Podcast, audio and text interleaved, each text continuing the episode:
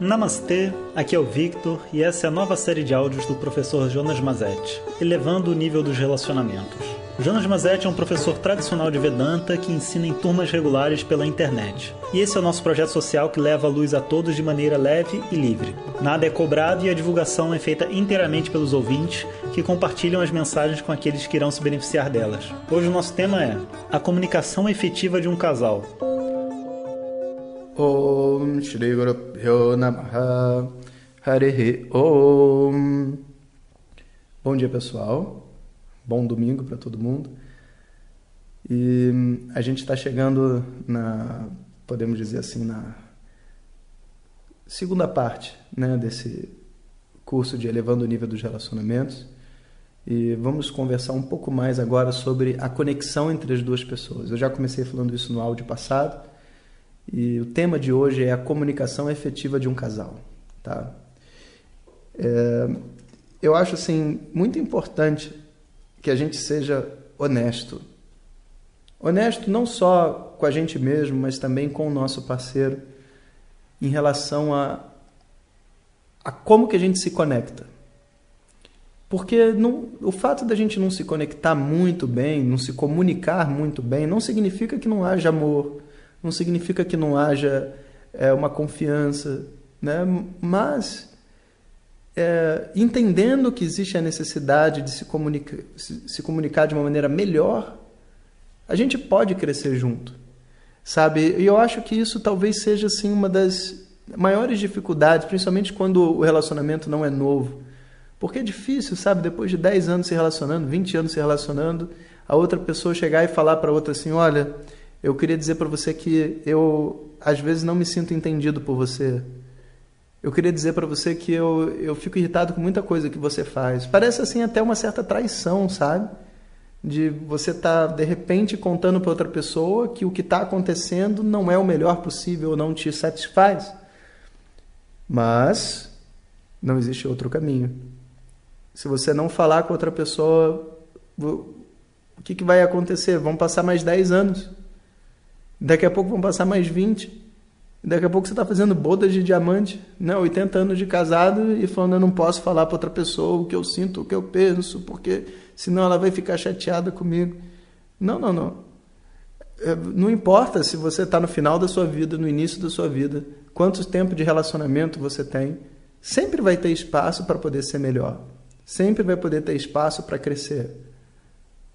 E traição não é você contar a verdade para outra pessoa. Traição é você viver uma mentira. Repetindo, hashtag escreva no seu coração. Traição não é você contar a verdade. Tradição, traição é você viver uma mentira. E ninguém deve ser condenado por contar a verdade depois de um determinado tempo, porque não existe regra, assim, sabe? Tipo, ah, não é isso que eu queria, então agora eu tenho, que, eu tenho um dia para contar, porque se passar dois eu traí, dez eu traí mais ainda, dez anos foi uma super traí, não, não tem isso. A partir do momento que você reconhece que o que você está vivendo não é real, você naturalmente vai compartilhar com outra pessoa isso.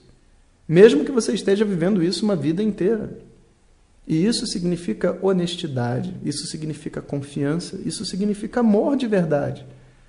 Você poder se colocar para outra pessoa, mesmo tendo vivido uma vida inteira, você pode chegar no final da sua vida e falar: Olha, eu estava errado, me desculpa.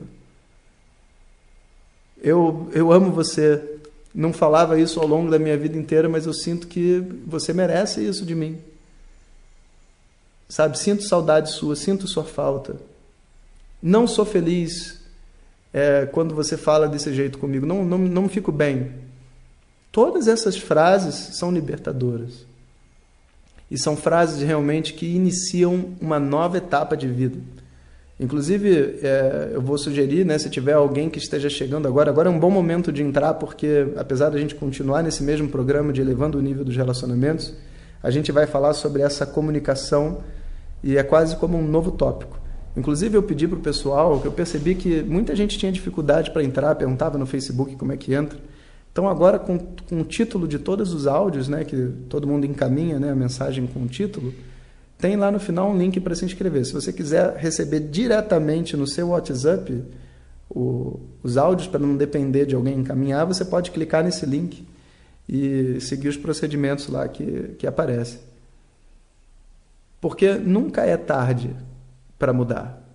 Nunca. Sabe? É tarde para mudar é, é, um, é a expressão de uma pessoa covarde. É uma expressão de uma pessoa que não quer se conectar de fato, que tem medo. Medo da dor. Medo dos problemas que ele sabe que existem.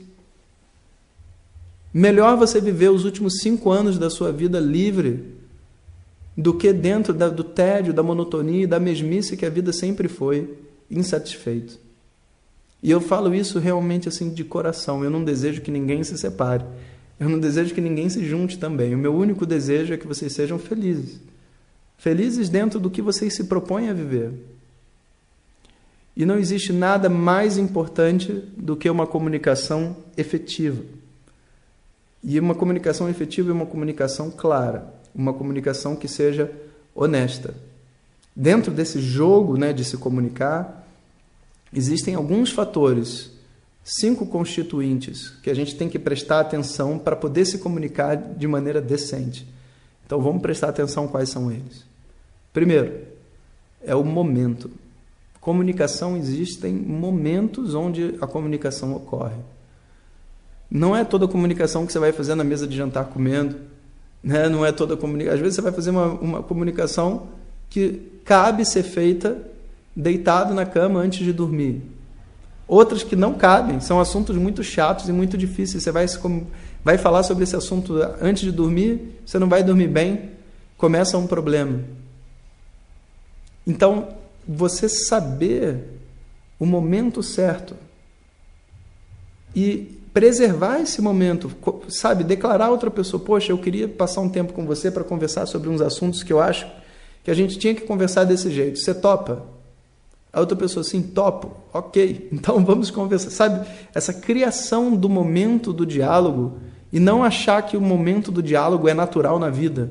Você está trabalhando aí, eu estou trabalhando aqui, a gente simplesmente abre a boca e começa a falar e se conecta. Não, para coisas superficiais tudo bem, para coisas mais profundas da vida não ocorre dessa forma. Então, primeiro constituinte desse, dessa comunicação efetiva é o momento certo. A segunda coisa é assim: estando no momento certo, aquilo que eu vou dizer para outra pessoa tem que ter um determinado valor. Um valor para mim e um valor para ela. E não adianta, tipo assim, é, eu conversar com uma pessoa sobre um assunto que ela não valoriza. Ela não vai estar interessada. E, mas e se ela não valorizar o assunto, mas eu valorizar e eu precisar falar desse assunto? Ok, então você tem que invocar nela a importância para você daquele assunto. Para que ela possa dar importância para o que você vai falar. Você tem que dizer para ela: olha, isso para mim está sendo uma situação muito difícil de lidar. E eu queria resolver isso dentro de mim. E por isso eu queria falar com você algumas coisas. E de repente a gente pode chegar a algumas conclusões sabe? E, e quem sabe eu organizo a minha cabeça. Então, o propósito do diálogo é o valor que ele tem. Eu preciso deixar muito claro o meu propósito. Por que, que eu estou falando isso? Eu estou falando isso porque eu, eu quero, talvez, dar para você uma outra perspectiva para você mudar de opinião. Eu estou falando isso porque eu tenho que desabafar. Tá difícil isso, aguentar isso dentro de mim. Eu estou falando isso porque eu acho que você vai gostar. Eu estou falando isso porque eu acho que é importante a gente conversar disso agora, antes que dê um problema no futuro, seja dentro do relacionamento ou fora. O propósito pelo qual a gente está conversando é o que estabelece o valor dessa comunicação. Se eu disser assim, é, essa é uma situação muito difícil para mim, ou a gente conversa sobre isso, é, ou eu acho que a gente está ameaçando o nosso relacionamento, a outra pessoa vai parar e falar: calma, o que está que, que tá acontecendo? Me fala. Porque o propósito foi muito bem esclarecido. Então, é o momento, é o propósito. Depois é o seguinte: por detrás dessa qualquer comunicação, né, existe uma forma de se comunicar. Se você não se comunica através de uma forma apropriada, por mais que o que você esteja dizendo seja verdade e tudo mais, ninguém quer ouvir uma pessoa gritando, sabe? Ninguém. Não importa se ela está, a não ser que sejam dois italianos, né? Que estão conversando. Ninguém sente prazer nisso. Porque é uma forma que as pessoas não estão habituadas. E a forma, inclusive, às vezes é não dar lição de moral. Né? É uma, são formas que atrapalham. É, é, é, você questionar outra pessoa: por que, que você fez tal coisa? Fala logo o que você está pensando, para que, você está fazendo um enigma? Para provar que outra pessoa está errada? Vamos conversar sobre o seu pai? Por que você acha que o seu pai veio na sua casa esse final de semana? As pessoas fazem isso como se fosse assim um detetive tentando provar que a outra pessoa é culpada. E isso não é forma de se dialogar. Existe um termo em sânscrito que se chama priyam. Aquilo que eu digo tem que ser gostoso de ouvir. Gostoso, gostoso porque não representa uma ameaça, não é um dedo na minha cara, não é uma coisa que me deixa inseguro, na dúvida, sabe? Não, não é, é algo que é harmônico, é priyam. É bom de ouvir. Olha, eu tenho, eu queria falar algumas sensações que eu tive sobre, sei lá, o seu pai aqui em casa esse final de semana que não são boas de ouvir, mas eu preciso, eu, eu acho que eu preciso dizer isso. Eu não, eu não queria guardar isso para mim. Vai que é verdade. Eu não sei se você sentiu igual. Outra pessoa fica curiosa. Não é a, a informação pode não ser boa de ouvir, mas a forma que é dita é gostosa. Isso é priyam. O quarto item é o seguinte: aquilo que é dito tem que ter uma verdade e uma honestidade. Se quando você fala tudo, você pode até, de, vamos pegar esse exemplo do pai, né? Eu acho que o seu pai veio aqui atrapalhar a gente, ele não queria, sei lá, é, ele, não, ele não nos apoia de verdade na compra desse imóvel, sabe? Ele está tentando fazer você desistir, está botando você contra mim, tal, tal, tal, sabe? É, vê só, pode tudo ser verdade pode ser dito da maneira adequada. Entretanto, pode não ser a sua verdade naquele momento. Porque talvez o que incomodou tanto foi a piada que ele fez com você. Não incomoda ele gostar ou não gostar do imóvel que a gente vai comprar. Mas a verdade foi que, sabe, o que, que me, realmente me incomodou e me tirou do meu centro? Muitas vezes as pessoas focam na verdade dos fatos, mas elas não focam na sua verdade emocional. Inclusive, esse é o tópico do, do áudio que vem, honestidade emocional. Não tem honestidade. Então, é, eu sou contra isso, mas a pessoa não admite que ela foi magoada e foi ferida. E sem conversar sobre isso, muitas vezes os assuntos se misturam e você diz: ah, não, ele não, não gosta da gente. E na verdade ele é só um grosso. E, e ele está até expressando uma preocupação válida e que a opinião dele é diferente da sua. Mas se eu não consigo separar essas duas coisas, eu não consigo me relacionar com as pessoas. Eu só me relaciono com essas minhas respostas emocionais. Então, essa honestidade emocional é muito importante. Quarto item. E o quinto item é assim: Ninguém é dono da verdade. Ninguém. Ninguém pode estabelecer realmente, nem mesmo o que a própria pessoa está sentindo, a pessoa pode se enganar. Então imagina você agora estabelecer um diálogo com uma pessoa onde você afirma categoricamente o que está acontecendo e o jeito que é, e tem que ser assim porque eu estou falando, sabe? Não, não, não, não é isso, isso está errado. Olha, é, toda vez que eu estabeleço uma comunicação onde eu não tenho, por hipótese, que eu possa estar errado, essa comunicação não é saudável. Eu posso estar errado na percepção dos meus próprios sentimentos. Eu posso estar me enganando, eu posso estar magoado, né, pelo, sei lá, pelo presente que o seu pai me deu e falando que ele não, não gosta da gente. Eu posso ter interpretado errado o que ele disse. Quantas vezes, né, a gente, as pessoas falam uma coisa, a gente escuta outra. Eu posso ter uma sensação de projeção do meu próprio pai naquela situação e ter raiva do meu pai e estar com raiva do seu pai por causa disso. Tem tantas opções que uma pessoa madura, ela não estabelece a sua verdade.